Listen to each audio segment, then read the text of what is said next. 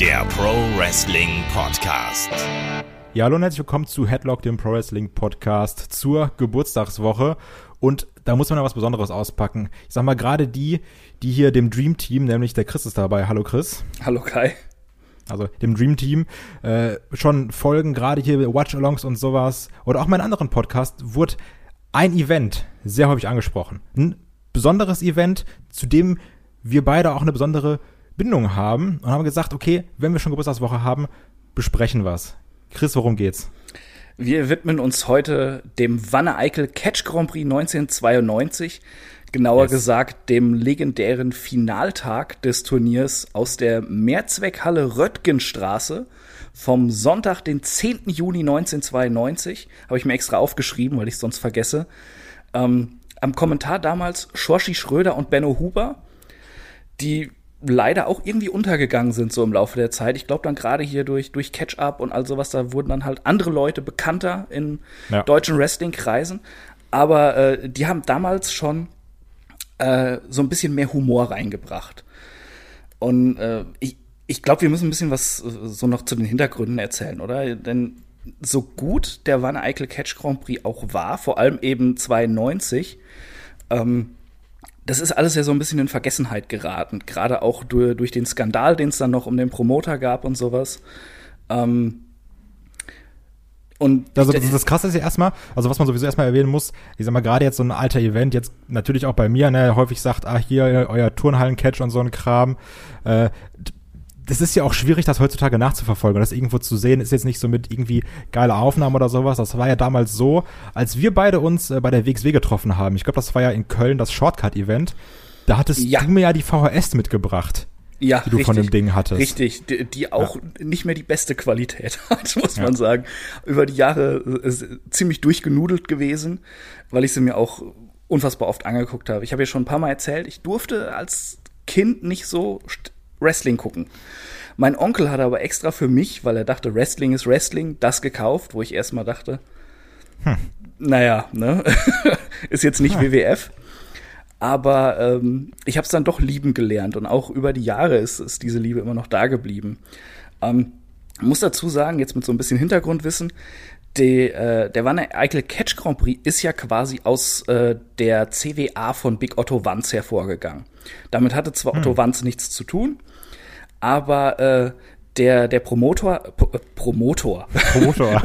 der Promoter vom, vom, äh, vom Catch Grand Prix, äh, Martin Herren hieß der, der hat halt bei der CWA auch immer so ein bisschen mit, äh, mitorganisiert, war aber mit einigen Sachen unzufrieden, was das Booking gerade anging.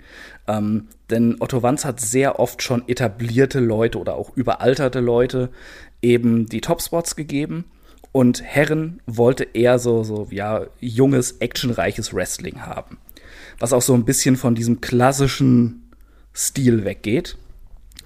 Und hat sich dann entschlossen, in seiner Heimatstadt, eben Wanne Eickel, die WEWA zu gründen, die Wanne Eickel Wrestling Association und hat da dann eben äh, hat da dann eben dann auch den Van Eichel Catch Grand Prix natürlich veranstaltet. Das war immer so die, die größte Show des Jahres und ähm, man kann schon sagen, im europäischen Wrestling hätte es den Van Eichel Catch Grand Prix nicht gegeben, gäbe es auch vermutlich kein kein Karat bei der WXW und äh, auch äh, der Catch Grand Prix der WXW, das wissen halt die wenigsten, das ist auch eine Hommage, denke ich zumindest, ähm, eben an den Wanne Eickel Catch Grand Prix, wo gerade diese 92er Ausgabe, wo wir den Finaltag gleich besprechen, halt als legendär wirklich gilt in der europäischen Szene.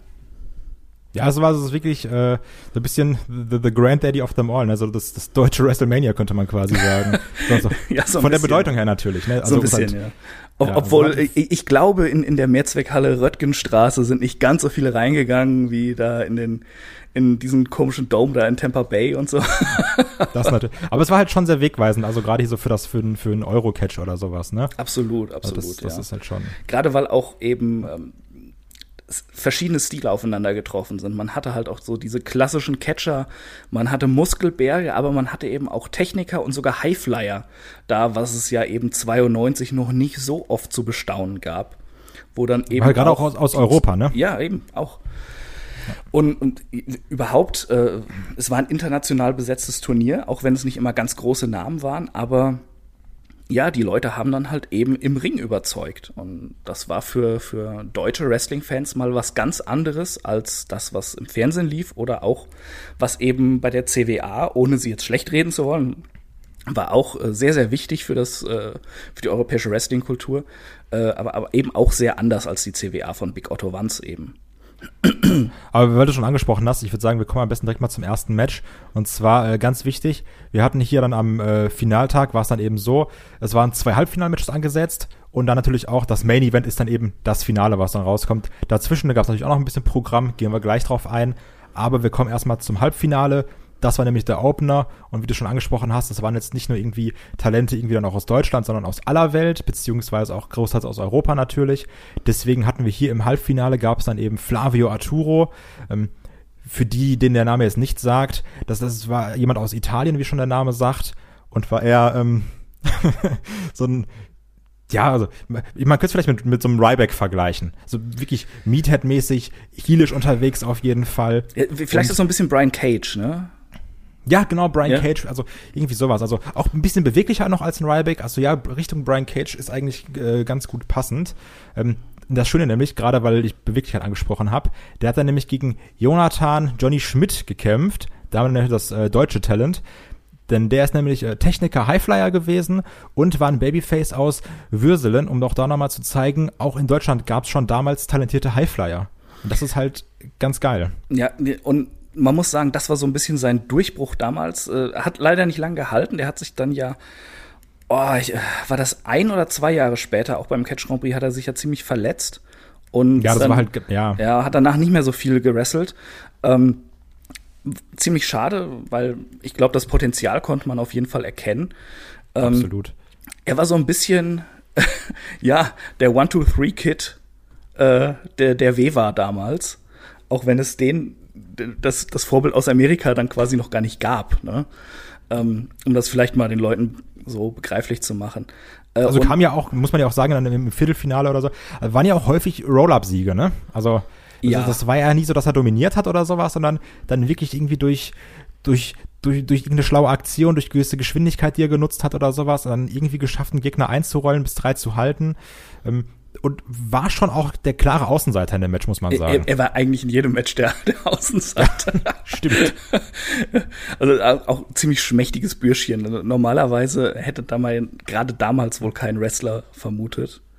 Aber, ja, äh, aber er, er konnte halt schon ein bisschen was. Und ähm, ja, also äh, Spoiler, Arturo hatte den Kampf gewonnen, aber er hat halt auch eben fast 13 Minuten gebraucht, dann, um diesen äh, Johnny Schmidt da dann zu besiegen, äh, weil ja, also er hat eigentlich ja die meiste Zeit auf die Fresse gekriegt, aber er hat immer wieder diese Comebacks gehabt mit irgendwelchen spektakulären Aktionen aus der Ringecke, ähm, vom Apron dann nach draußen oder eben dann vom obersten Seil, wo er dann äh, äh, Arturo so ein bisschen schwächen konnte und hat dann natürlich auch immer die, den Einroller versucht, der auch zwei, dreimal ziemlich knapp war.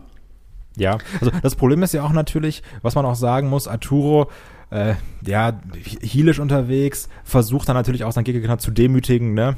So, mhm. zeigt Aktion, Close Lines, bricht seine eigenen Cover ab und sowas. Und ich muss sagen, ist ihm fast zum Verhängnis geworden, ne? Ja, ja, gerade diese eine Szene, wo, wo er dann meinte, er muss für, für das Publikum noch posieren, die ihn natürlich auch alle ausgepfiffen haben. Er hat das ja. sehr, sehr schön, sehr schön angenommen und da, da äh, rumgekaspert. Und da kam dann auf einmal eben Johnny von hinten, rollt ihn ein. Ja, bis, da war ja schon fast mehr als zweieinhalb. ja, also. ja, ja, aber Satz mit X, das war wohl nix, ne? Ja, eben. Hat dann ja noch äh, mit, mit, mit seinem Finishing-Move gewonnen. Ich weiß nicht, ob, ob du nochmal beschreiben willst oder ob ich es machen soll.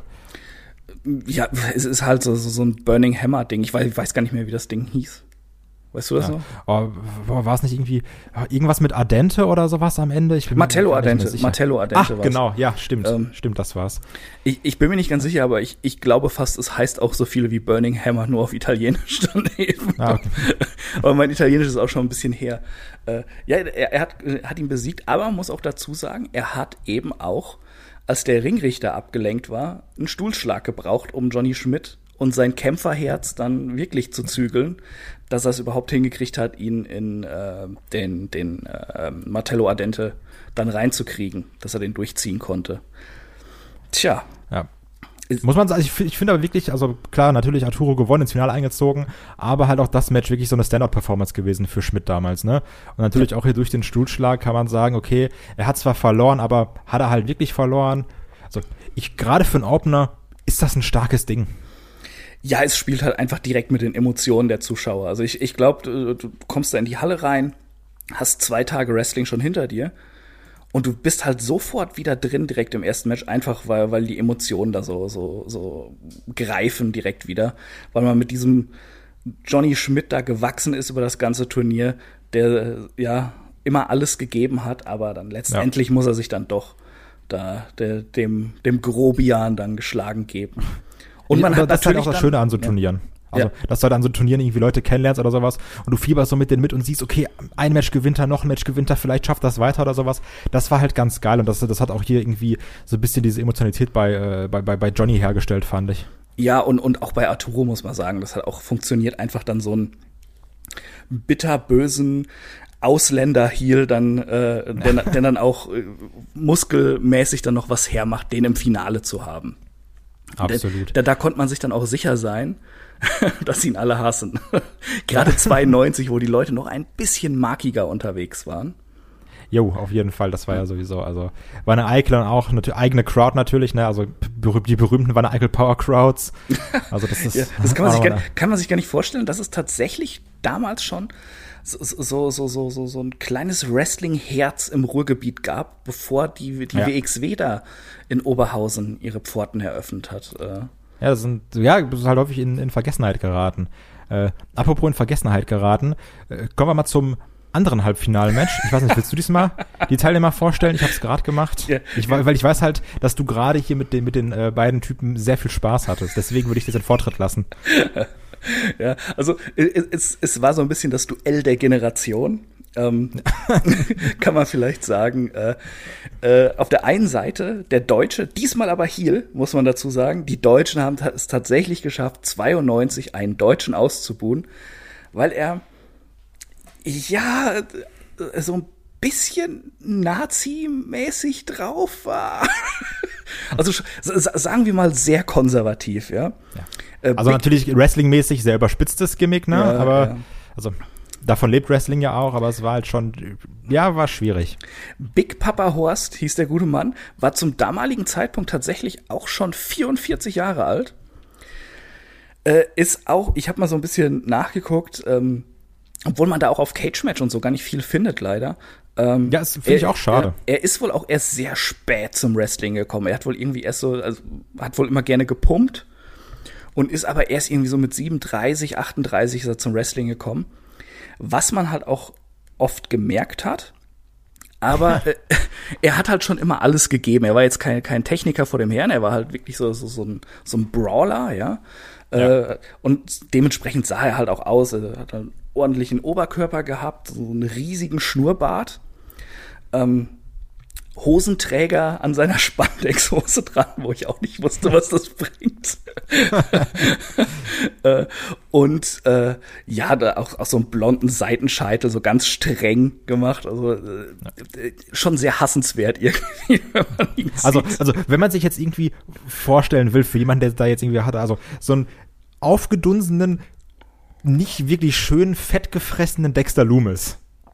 So in einer Art und Weise. Ja, äh, also vom, vom, also, also, vom Kopf her meine ich jetzt. Also so, so Haare mäßig und, und äh, Schnurrbart und sowas. Ja, auch so ein, halt bisschen so ein Plauze, bisschen, aber, aber du hast halt schon gesehen, dass er, genau. dass er also, kräftig war. Also grad, genau. Grad so, so fett gepumpt. ja, so kann man es vielleicht sagen. Ja. So viel auf Masse gegangen. Und Meckes. Masse und Meckes. Ja, ja. Das, das war Big Papa Horst. Ja. Das hat ganz gut gepasst, ja. Ähm, und für ihn ging es gegen ähm, Kid Canada, Marty Lacroix, Lacroix, oh Gott, französische Namen, furchtbar. ähm, äh, nennen wir ihn einfach Marty. genau. Äh, das war, äh, der war hauptsächlich erst äh, in Kanada unterwegs bei, bei Stampede Wrestling, eben bei der Promotion von, äh, von dem Hardfather Und äh, da ist dann anscheinend irgendwie mal äh, der, der gute äh, Martin Herren auf ihn aufmerksam geworden und dachte, aus dem kann man was machen. De, also wenn man ihn sieht, ist halt auch so ein natürliches Babyface irgendwie. Ja. Äh, äh, Techniker kann, kann so jeden Stil mitgehen, äh, wagt eben auch mal so ein paar spektakuläre Manöver vom obersten Seil, was man damals eben nicht so häufig gesehen hat. Und was viele nicht wissen tatsächlich, also die meisten Leute rechnen das ja immer noch P.T. Williams zu, aber der Erfinder des Canadian Destroyer war tatsächlich Marty Lacroix. Ja. Ähm, er hat ihn. Das wusste ich ja auch selber nicht, ne? Ja, also äh, hast du mir damals dann erzählt. Also es war auch damals ein Finisher schon. Und äh, er nannte den aber noch Le Destructeur. Also der Destroyer halt, der Zerstörer. Ja. Da, da kam das dann her. Ähm, aber gut, äh, auch Marty Lacroix nicht so die längste Karriere gehabt, hatte sich auch irgendwann, ich glaube in Japan hatte er sich schwer verletzt. Und ähm, ja, äh, man kann es P.T. Williams jetzt nicht verübeln, dass er gesagt hat, er hat es einfach gemacht. Ist halt auch ein krasser Move, ne? Also ich sag mal, ja. den hätte ich jetzt auch gern irgendwie in meiner Vita, wo drin steht, yo, komm, der Kai hat den Canadian Destroyer erfunden. Ähm, aber ich fand's halt ganz geil. Aber das, das war doch halt der Olf. Das ist sein Lieblingsmove. Direkt nach der Spanish Fly. Ja. Ja. ja, also deswegen ist es hier auch so ein Match, ähm, oder generell, also Kid Canada, auch so ein Wrestler, den der Olf gar nicht mal so geil findet, ne? Weil er wurde ja natürlich auch, also man muss eh sagen, du hast es ja gerade schon angesprochen, der konnte halt jeden Stil mitgehen, ne? Also auch hier in dem, in dem Match oder sowas, auch wenn er körperlich gar nicht so die krasse Erscheinung war, ähm, ist er auch hier bei weites äh, Strecken so diesen Brawl mitgegangen. Also hat sich so ein bisschen auf das äh, Level runterziehen lassen von Horst. Mhm. Das fand ich eigentlich äh, dann auch irgendwie ganz geil, muss ich sagen. Er, aber, er hat es aber trotzdem immer wieder geschafft, eben seine Technik reinzubringen. Eben. Ja? Das ist es nämlich. Das hat er dann gezeigt. Du hast halt gemerkt, wenn das Match quasi in dieses Technische reingeht, da hast du seine Klasse gemerkt. Und mhm. auch da weißt du dann, okay, eigentlich muss er das Ding hier gewinnen. Also, das hat sich auch im Match ein bisschen gezeigt. Ich fand, Horst kam halt super oft über irgendwelche asozialen Aktionen, weißt du? Dann, dann irgendwann mal den Ref abgelenkt und dann nach hinten getreten, in die Augen gekratzt oder sowas. Oder mal so zu, zu assi zugepackt. Also Weißt du, solche Sachen alles? Ja, und gerade am Anfang halt einfach immer die, die, die Standard-Suplexes, die er gebracht hat. Ne? Es war ja Suplex, ja. Suplex, Suplex. Marty wollte kontern, hat es dann aber nicht geschafft, weil Horst eben auch ein bisschen schwerer war. Äh, der Masse Meckes Pumper.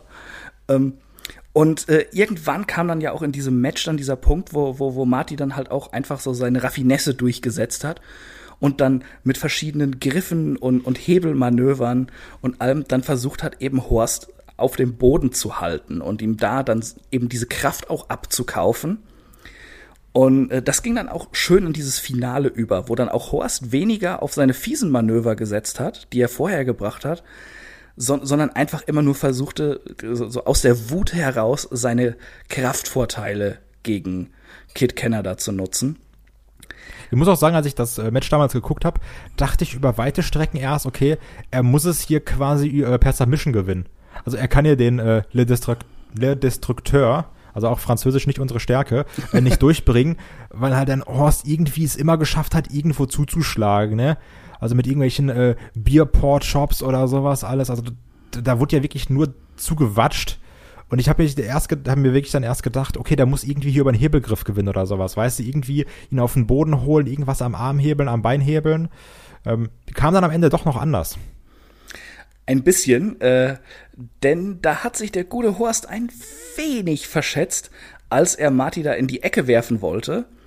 Der kontert aber, springt quasi abgefedert vom mittleren Seil über den guten Horst, der reinrennt in die Ecke, sich verdutzt umdreht, wieder auf ihn zustürmen will, aber dann eben in diesen Gut-Kick läuft, der dann in dem Destrukteur mündet und damit, ja, war dann Ende für den großen Papa, ne? Ich weiß halt, also ähm, Aufnahme schwierig, Qualität oder sowas, aber ey, auch auf der VHS, ne, wie dieser Canadian Destroyer gegen diesen Masseberg Horst einfach reinkickt, das ist, das ist wirklich nur irre. Also das ist wirklich einer der heftigsten Finisher. Also, die, also in diesem Match. Absolut. Äh, der sieht richtig gut aus. Und allgemein das Match. Ähm, äh, äh, man kann es jetzt natürlich nicht mit, mit heutigem Indie-Stil vergleichen. Es war schon noch nee. ein bisschen anders. Aber ich, das war trotzdem seiner Zeit voraus. Also es war so ein bisschen, ja, äh, so, so ein bisschen 96er, 97er ECW, wenn die äh, technischere Matches mal hatten, auch, würde ich vielleicht sagen. Ohne jetzt natürlich das Blut und Gekröse.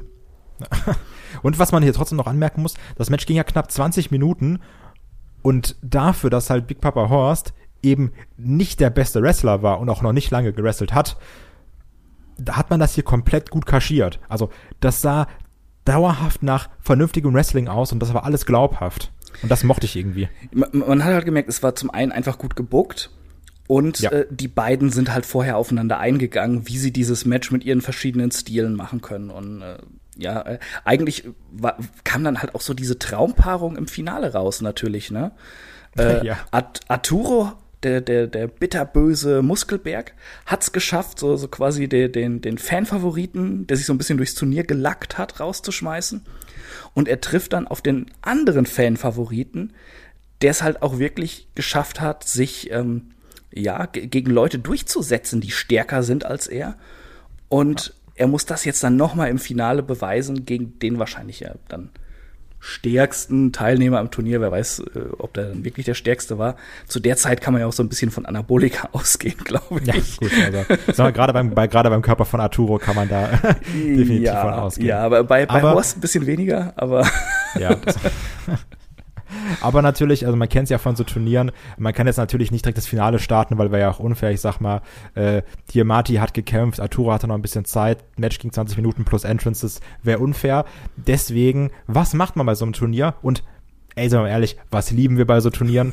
man hat ein geiles Eight-Man-Tag-Match. Leute, die vorher im Turnier waren, rausgeflogen sind, die natürlich aber noch da waren, dann eben für die Tage, die man noch bucken kann, hat man gesagt, ey, wir schmeißen euch alle in ein Match macht einfach irgendwas Geiles. Was kann man da machen? Heels gegen Faces, Leute haben Bock, war eine Eichel Power Crowd und genau das haben wir hier bekommen. Und das ist ein starkes Match und zwar, wir hatten da einmal den äh, Herrn Meyerröder, für die, die, die ihn nicht kennen. Das war also als ich den gesehen habe, dachte ich mir, ey, was ein smarter Heal zu der Zeit, auch irgendwie noch witzig passend oder sowas. Das war nämlich so eine. Auf, auf jeden Art, Fall witzig, ja. Ja. Also das war so eine Art böser Lehrer, natürlich so ein bisschen, wie was für Finlay die Shillelagh war, war für ihn sein äh, 50 Zentimeter Lineal, was er immer dabei hatte, was dann ja. auch immer schon in der Ringecke lag, äh, beziehungsweise von seiner Begleitung, äh, der Referendarin Fräulein Stefanie, die auch, obwohl es VHS war, äh, sehr gut anzusehen war, ähm, dann von ihr teilweise natürlich gehalten wurde. Es, es, wir hatten, also vom Aussehen, man kann schon sagen, so eine 90er Jahre Pornomieze eher so, ne? Ja, ja, also. also ich möchte jetzt niemandem zu nahe treten, aber es war schon so, äh, so ein bisschen aufgemacht, ja. Ja, sehr kurzer Rock, oben springt's fast raus, ja, ja. Aber gut, ey, es war 92, also von daher. hey, Zeit. die Zeiten von Sexismus. genau. Lassen wir sie wieder aufleben. Ja. Äh, Sexismus haben wir auch, da haben wir noch ein bisschen Stereotypen vielleicht. Wir hatten nämlich noch im Team auch noch äh, El Bastardo. Der, der wirklich ähm. innovativste, originellste Name für einen mexikanischen Heel. Muss man ja. einfach mal dazu sagen. ja, aber ey, ich find's einfach genial. Ne? Also kannst du schön mitnehmen. Man kann halt Und halt auch mal mit stumpfen Sachen arbeiten. Ne? Apropos. Und wer sich auf jeden Fall treu geblieben ist, auch, auch Teilnehmer des Turniers eigentlich gewesen, aber äh, in der ersten Runde rausgeflogen, war dann noch äh, Cliff Longley. Und das war so der typische Brite. So äh, Fußball-Hooligan, schlechte beziehungsweise kaum noch Zähne, so rote Haare als Fuddeln oder sowas. Also auch also übrigens in der ersten, in der ersten Runde gegen äh, gegen Johnny Schmidt rausgeflogen, kann man dazu sagen. Stimmt. Ja. ja. Ähm, da auch ein bisschen dumm angestellt, ne? Also dann zu, mhm. zu ungestüm reingerannt, Roll-up, ja gut. Also Cliff Longley war jetzt auch im Hell Ring nie der hellste, aber naja. nee, es war irgendwie so, so ein bisschen ja. die, die, die Hooligan Bushwhacker-Variante, so ein bisschen. So. Stimmt. ja. Und wir hatten noch äh, Sam Morris auf der Seite der Heels. Ja, das war so ein Amerikaner und das war so ein Sadomaso-Typ und ich muss sagen, mit dem konnte ich nie so viel anfangen. Den fand ich einfach immer nur weird. Äh, ja, das, das. Also auch heutzutage noch, ne, wo man ein bisschen aufgeschlossener ist vielleicht, äh, das war halt einfach nur äh, pure Provokation so. Die ja. Leute sind noch so ein bisschen spießig drauf äh, dass er da in sei, seinem Leder-Gimp-Suit oder was auch immer das ist, mit, mit Maske und teilweise dann zum Ring noch hier mit, mit diesem, äh, wie, mit wie Gagball. Genau, Gagball, ja, ja. ja. Dann im Maul. Ja. Das war so die noch komischere Version, wie die Idee, die man damals für einen ähm, Goldust gepitcht hat. Das war halt schon sehr, sehr weird. Ja, ja. ja. Äh, wirklich. Ja. Aber äh, dann stell dir doch mal die Faces vor. Weil da muss ich sagen, also direkt der erste Typ bei mir offene Türen eingerannt, bin ich ehrlich. Das, das wusste ich, dass, äh, dass der dir gefällt, als ich dir damals das Video gegeben habe. Äh, das übrigens unser privates Tape Trading zu dem, was Olf immer gemacht hat. Ne? äh, nee, der erste Typ auf der Face-Seite war äh, aus dem Ruhrgebiet nicht Wanne Eickel, sondern eine weitere super schöne Stadt mit Doppelnamen Castrop Rauxel. Manfred Manni Kowalski. So, so ein Malocher-Typ halt, wie er im Buche steht. So, Einen ehrlichen. Ja, so, so ein richtig ehrlicher Malocher, ne? So Goldkettchen und, und weißes Feinripp-Unterhemd, aber immer gut drauf irgendwie. Also könnte es natürlich auch einen bösen Assi draus machen, aber halt gut drauf. So, so, so eine richtige, Ja. so eine richtige Ruhrgebietsschnauze irgendwie. Ja. Äh, hat halt immer für Stimmung gesorgt, war auch nicht der allerbeste Wrestler, aber äh, so, die paar Sachen, die er gemacht hat, die konnte er schon. Und er wusste, auch wie du vorhin schon gesagt hast, ähm, bei, ähm, bei Horst, er wusste auch, wie er so um seine Schwächen rumarbeiten kann oder wie er rumarbeiten lassen kann. Weiter im Team war dann äh, auch ein puerto-ricanisches äh, Talent, äh, ein richtiges Powerhouse auch. Also ich, ich will jetzt nicht sagen, dass der viel schmächtiger war als äh, Flavio Arturo. Ähm, Aber er hatte halt mehr so ein bisschen so ein Comedy-Gimmick. Er hatte eine Hühnermaske auf und nannte sich selbst El Pollo Loco, also das verrückte Huhn. äh, ist jetzt auch nicht das, das Originellste, aber es hat auch funktioniert. Immer äh, gut Stimmung gemacht. Ähm, und äh, kann man auch mal nachgucken, auf YouTube gibt's ein schönes Interview mit Christopher Daniels, der erzählt, dass, äh, dass tatsächlich El Pollo Loco eine große Inspiration für das Curryman-Gimmick damals war. Ähm, zur Seite muss- standen, ja?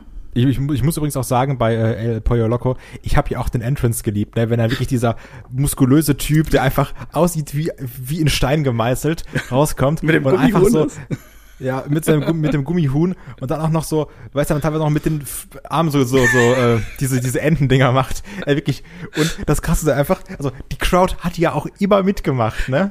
ja, und, und, und vor allem, man muss es ja auch sagen, es, es war feinster, so, so, so Euro-Trash-Techno einfach als sein Entrance-Theme. Das, das ist eigentlich, also wenn man das guckt, ist es eigentlich das peinlichste auf der Welt. Ja. Aber das es Geile war, das war, das war ja dieser, das war dieser, dieser Euro-Trash, so, und, und da, dann, dann, da rein dann immer noch dieses Hühnergegacker gesampelt, ey. Also, das, das fand ich nur krass. Aber wahrscheinlich auch eine große Inspiration für Scooter. Ja, also, das, nee, das, das war geil. Ja, auf jeden Fall bei Money und, und Pollo Loco waren dann noch äh, Steven Sunnyboy Edwards aus äh, den USA, ich glaube, oh, Long Beach, California oder so. Ja, ja, irgendwie so, ne? Äh, keine Ahnung. Wer, wer weiß, ob er überhaupt daherkam. Es war auf jeden Fall so ein blonder, braun gebrannter, äh, ja, äh, also lange blonde Haare, so Beach-Shorts. Äh, ist, er sollte schon der, der coole Surfer sein. Ähm, ich, den fand ich immer so ein bisschen nichtssagend, aber dafür war er im Nee. Ring halt extrem athletisch.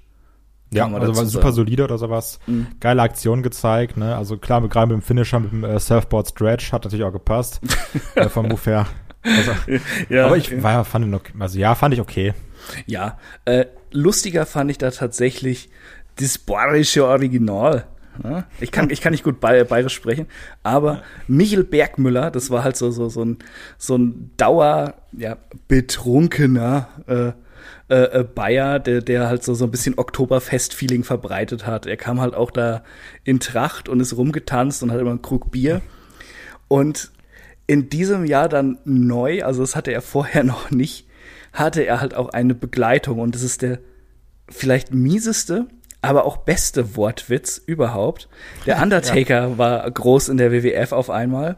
Da dach, dachte sich wohl der Michel, das müssen wir mitnehmen, da machen wir uns drüber lustig über die über diesen Totengräber und hatte dann so einen so einen Grufti-Typen, der ihn begleitet hat und er hat ihn den Undertaker genannt.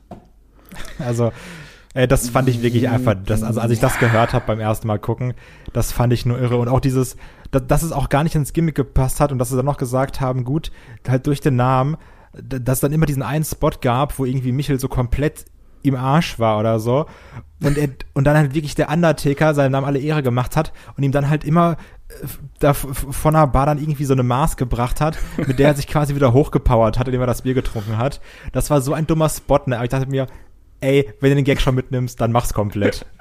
ja, also, äh, äh, unfassbar dumm, aber eben auch extrem witzig. Und äh, ja das passt auch, auch so ein bisschen zum Match. Also es hat sich niemand zu ernst genommen da drin. Ähm, die Heels äh, war, waren teilweise wunderbar überfordert.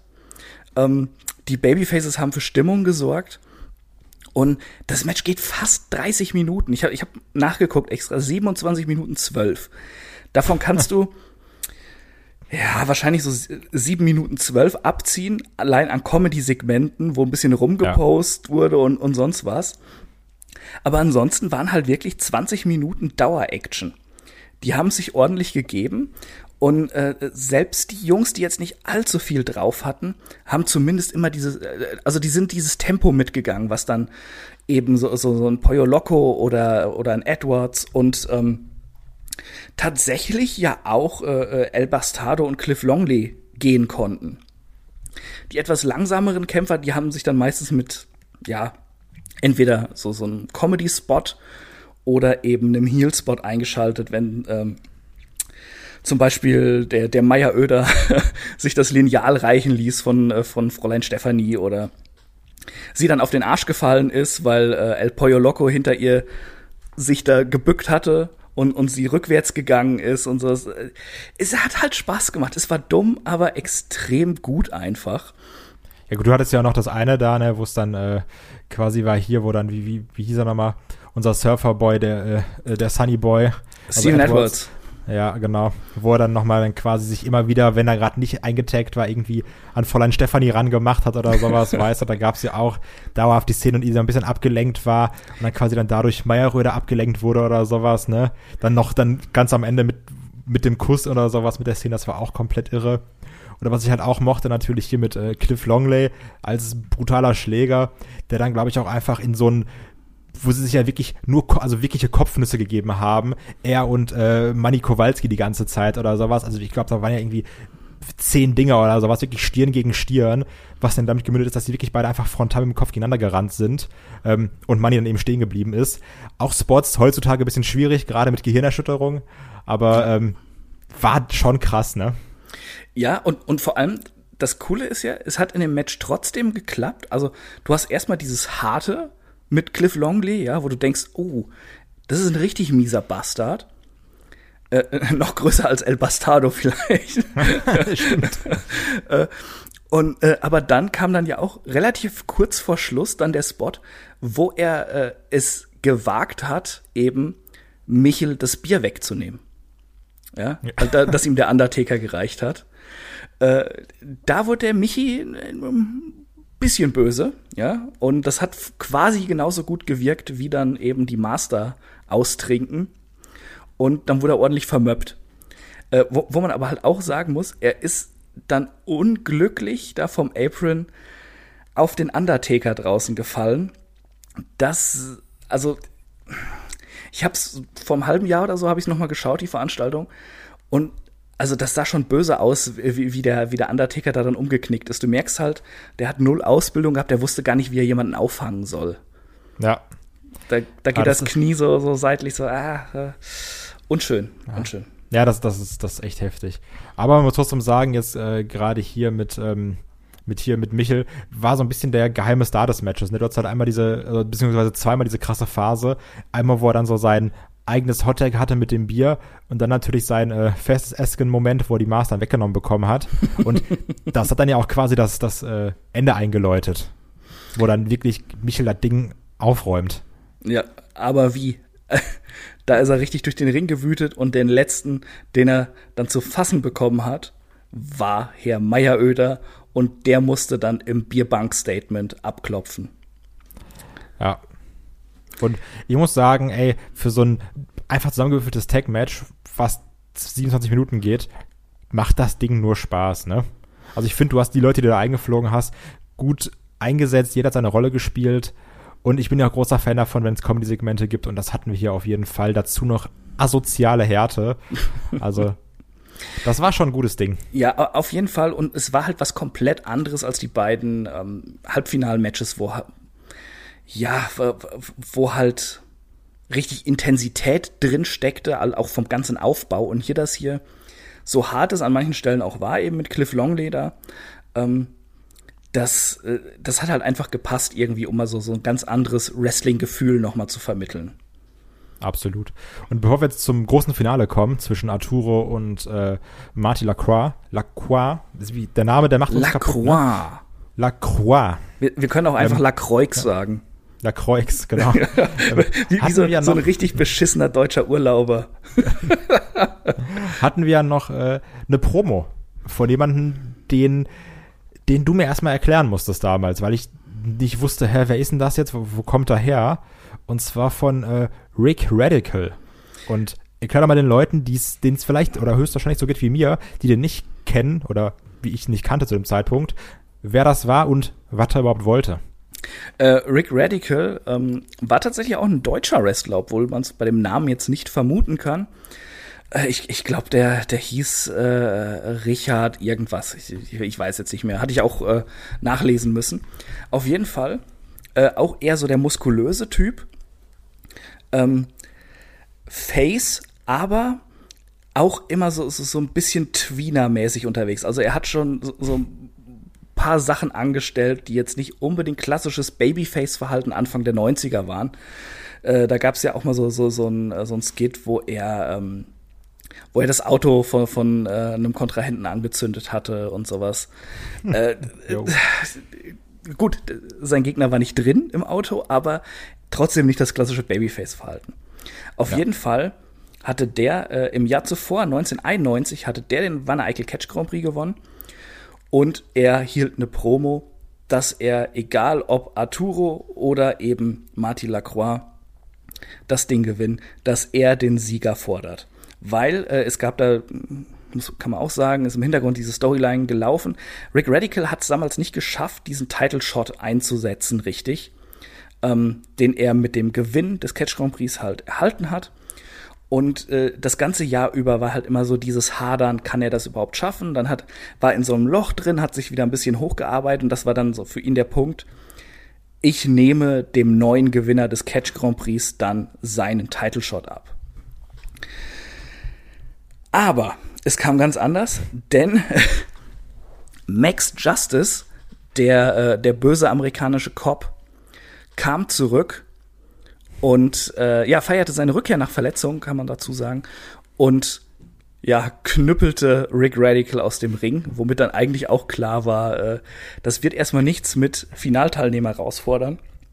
Du darfst erstmal den bösen Cop da wegkloppen die dann ja auch, um das nur kurz vorzugreifen, danach eine sehr geile Feder hatten, die auch in einem ähm, heftigen Steel Cage Match geendet ist oder sowas. Die hatten da ja, glaube ich, auch irgendwelche, ja, wie so Extreme Rules Matches, wo die sich wirklich mit Gummiknüppeln wirklich die Scheiße rausgeprügelt haben oder sowas. Die haben sich wirklich nichts geschenkt.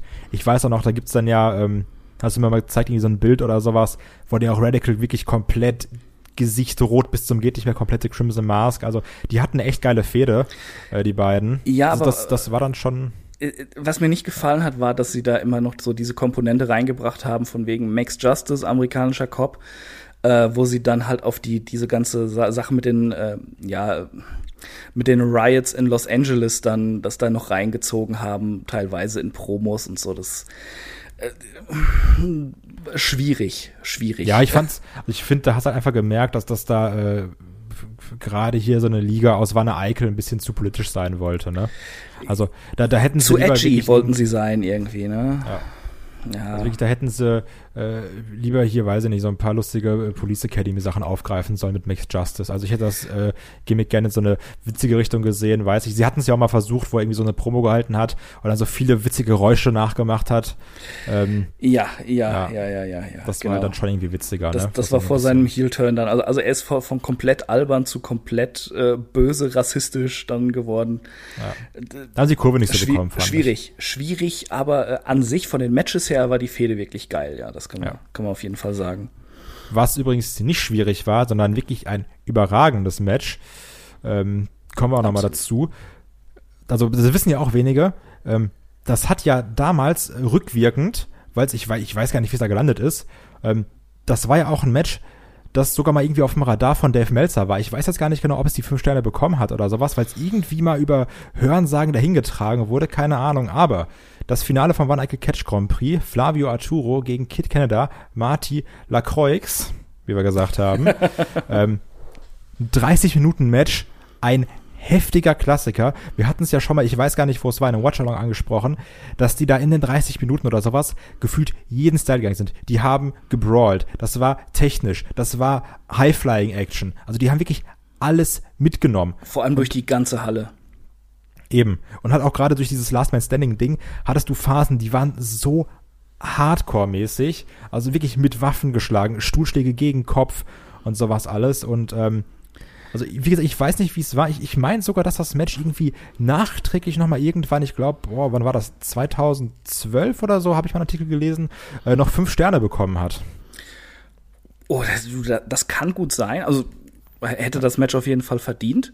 Absolut. Ähm, es, es, hat halt auch so viel ausgemacht. Also es, es, war das erste, ja, Last Man Standing, sagen wir jetzt heute dazu, auf europäischem Boden. Ähm, Damals war es eben noch, äh, war eine Eichel Deathmatch, aber es hatte eben die Regeln von dem, was wir jetzt unter dem Last Man Standing Match kennen. Wir wissen ja, die Deathmatches früher waren so, immer so, so ähnlich, Last Man Standing. äh, ja, und äh, so war das hier dann auch. Und äh, äh, ja, es, es hat halt einfach eine ganz besondere Bedeutung, ähm, die viele auch nicht wissen. Es gab ja auch bei Ring of Honor, äh, wenn ich mich jetzt nicht täusche, war es 2004, 2003 drei. Auf jeden Fall die Match-Serie ähm, Brian Danielson, Nigel McGuinness. Mhm. Wo, sie, wo sie sich halt wirklich mit dem Kopf gegen den Ringpfosten geknüppelt haben. Jo. Da hat ja auch ähm, äh, Daniel Bryan irgendwann mal in einem Interview gesagt, dass, äh, dass er und Nigel halt Riesenfans von diesem Match waren und sich dachten, ähm, das wollen wir jetzt auch zeigen. Wir wollen das aufnehmen und das passt auch gut in die Intensität von unserer Fehde. Äh, ja, äh, tolle Hommage auf jeden Fall von den beiden gewesen. Aber ich glaube, das Original gefällt mir tatsächlich noch besser. Und wenn ich sage, dass mir etwas besser ja. gefällt als ein Brian Danielson-Match, dann ja ist davon auszugehen, dass das wirklich was ganz Besonderes ist. Ja, absolut. Also ähm, allein um mal so einen Spot zu nennen, was ich halt sehr, sehr krass fand, ist, es gab da ja diese, diese eine Aktion, wo ähm, äh, Kid Lacroix dann hochgeklettert ist und das war ja so eine komische Mehrzweckhalle und da hast du diese typischen Basketballkörbe oder sowas ja. natürlich, ne?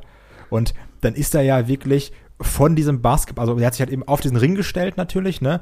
Ähm, Arturo vorher, mit, ich glaube, es war irgendwie ein Stuhlschlag gegen Kopf oder sowas und hat dann ja von diesem Basketballkorb irgendwie so ein 630 gezeigt auf den Hallenboden. Und das, also mutig, sag ich mal, mutig. Yep. Vor allem, äh, ich sag mal so, in, in diesen, diesen Billighallen, das ist jetzt nicht alles so stabil. Wäre dieser Korb nee. gebrochen, das hätte richtig böse ausgehen können, auch für die Zuschauer eben, die da standen, ne? Ja. Ähm, hätte man vielleicht nicht machen sollen, aber gut, es ist ja noch mal gut gegangen und wir haben einen geilen Spot gehabt. Äh, ja, es ist sowieso, wo du gerade schon Stuhlschlag angesprochen hast, es war es gab so viele Stuhlschläge da, also, also beide gegeneinander. Das war ja so ein bisschen die Story im Match, dass Lacroix die Härte von Arturo mitgehen wollte und zeigen wollte, du kriegst mich nicht klein. Und wo, wo Arturo dann anfing mit dem Stuhl und dann irgendwann Lacroix dieses Comeback hatte und dann auch auf, auf äh, Arturo mit dem Stuhl dann einschlug, das, das war halt geil. Auch wo, wo sie sich dann gegenüberstanden, beide jeweils den Stuhl in der Hand. Ähm, das war schon cool. Das war eine richtige Stuhlschlacht. Das kennst du sonst nur, wenn du bei KFC gegessen hast.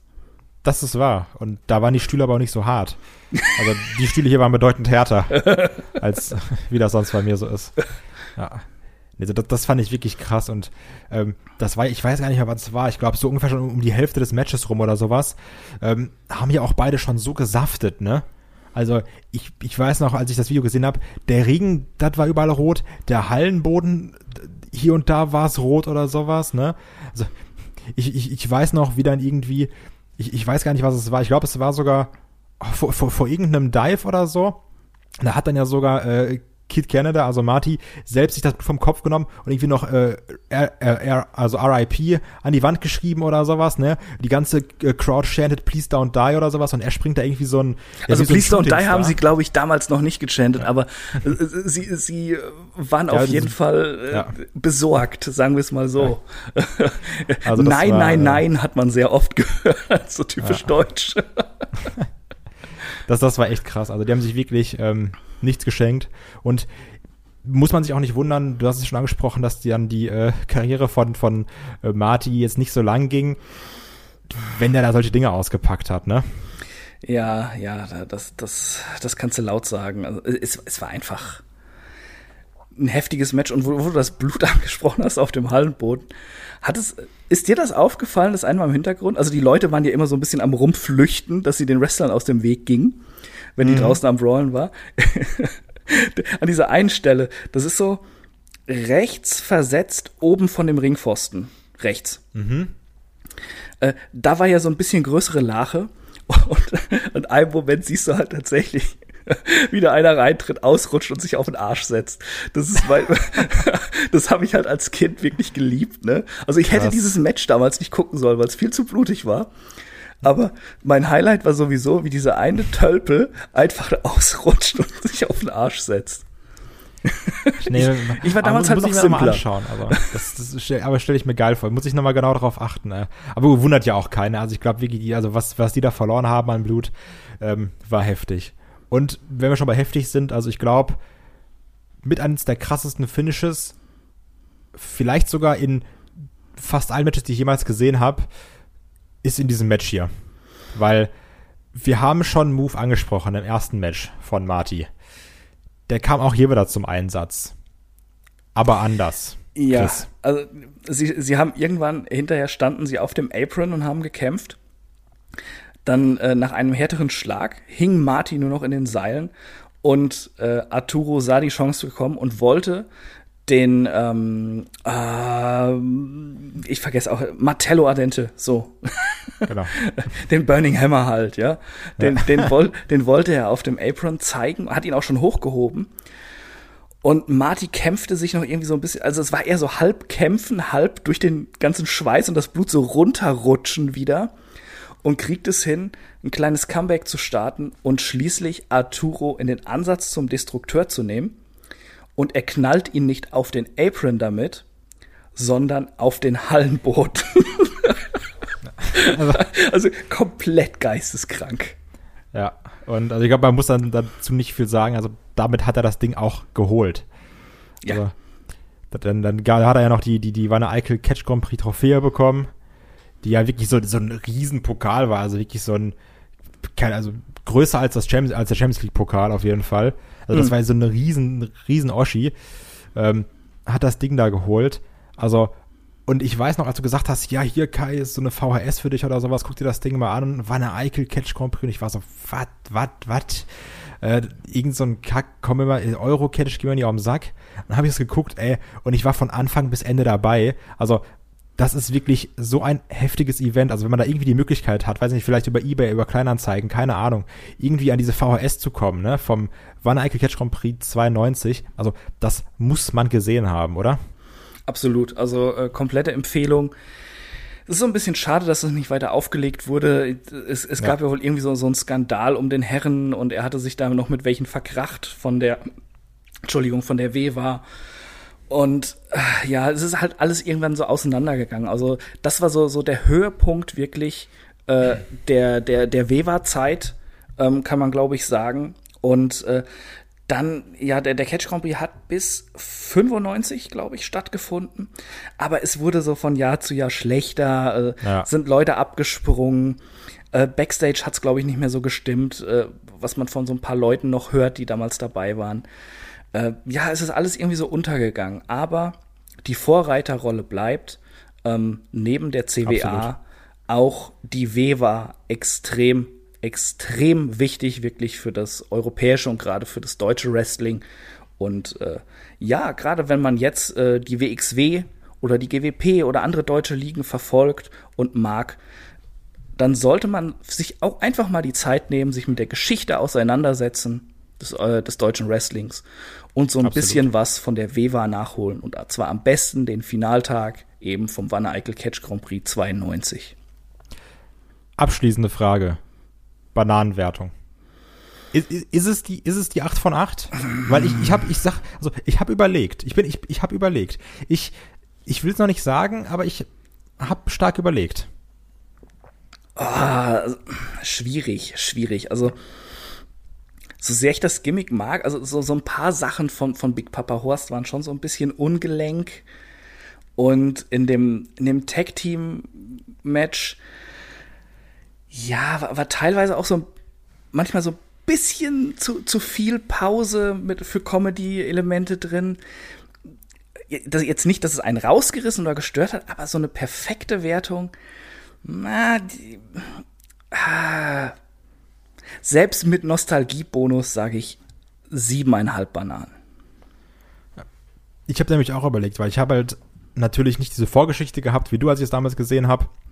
Und da wirklich überlegt, okay, jetzt kommt hier irgendein so Euro-Event oder sowas, du kennst es ja, wie du guckst einen Film, gehst komplett ohne Erwartung dran und auf einmal bist du halt komplett geflasht, ne? Ist jetzt, weil du hast ja auch nicht gesagt, guck das, guck das, das ist das Krasseste, sondern du hast gesagt, hier, guck dir das mal an, vertrau da mal ruhig so, äh, und guck, schau das mal. Und dann habe ich hab ich, hab's geschaut, ohne Erwartung und war halt wirklich geflasht. Klar, das ist alles ein bisschen heutzutage außer Zeit gefallen, um es charmant zu formulieren. Ja. Aber viele Sachen auch gerade jetzt in den Einzelmatches, wenn man mal so manche Gimmicks ausklammert, kann man auf jeden Fall sagen, im Ring war da vieles seiner Zeit voraus. Dann natürlich noch dieser Aspekt, ey, das war halt hier in Deu das war halt in fucking Wanne Eickel, ne? Also, Ja. und da dann solche Bretter abzuliefern, das ist schon echt krass. Und ich würde deswegen auch mitgehen. Also, man, man soll sich ja immer noch was offen halten. Luft nach oben ist immer. Also eine 7,5 von 8, da gehe ich auf jeden Fall mit. Und wie gesagt, also wenn es irgendwo, wenn es irgendwo schafft, die VS halt zu bekommen, ey, guckt euch das Ding auf jeden Fall an. Also alleine ähm, diese drei Turniermatches, die wir hier drin haben, die sind heftig. Und natürlich, ihr kennt mich, ich bin Fan auch von Comedy-Matches, von irgendwie so ein bisschen witzige Sachen, ein paar dumme Sachen. Deswegen auch das äh, Eight-Man-Tag-Match ist auch bei mir, hat einen Spot im Herzen, natürlich auch wegen äh, uns Money, uns Money Kowalski, einfach geiler Typ gewesen. ja. Gibt auch, glaube ich, keinen, der die Weber so personifiziert wie Manny Kowalski. Ja, Absolut. holt es nach. Und falls jemand das Tape hat und äh, technisches Know-how, packt den Rip doch mal auf YouTube. Wird Ja. sich ein paar Leute freuen. Genau, dann können wir es irgendwie in die Shownotes packen oder sowas, das wäre doch was ganz Feines. Ach ja, na schön. Also wie gesagt, holt's nach, Wanne Eickel Catch Grand Prix. Jetzt äh, wisst ihr auch, jetzt kennt ihr den Hintergrund, woher unsere Liebe dafür rührt, warum wir das so oft angesprochen haben. Ähm, einfach ein Brett. Deswegen sage ich, Dankeschön fürs Zuhören. Endlich ist jetzt mal ein bisschen Wissen auch über den Ursprung des Eurocatchs, der in Wanne Eickel teilweise seine Wurzeln hat, auch durch Headlock jetzt irgendwie in die Welt herausgetragen worden. Macht's gut, bis zum nächsten Mal. Tschüss. Ciao, ciao.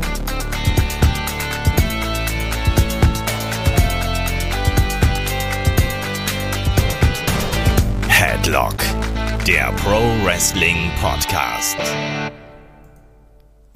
Ich, ich wollte gerade was sagen. Stell dir mal vor, Ottmar, Ottmar Zittlau spricht das aus. Oh, die Wewa. Also, also Wewa ist halt so dumm, das hat mich echt gebrochen. Wir haben jetzt fast eine Stunde Review einer Veranstaltung gemacht, die es nicht gibt. Boah, und ich gehe hier bald ein, ey.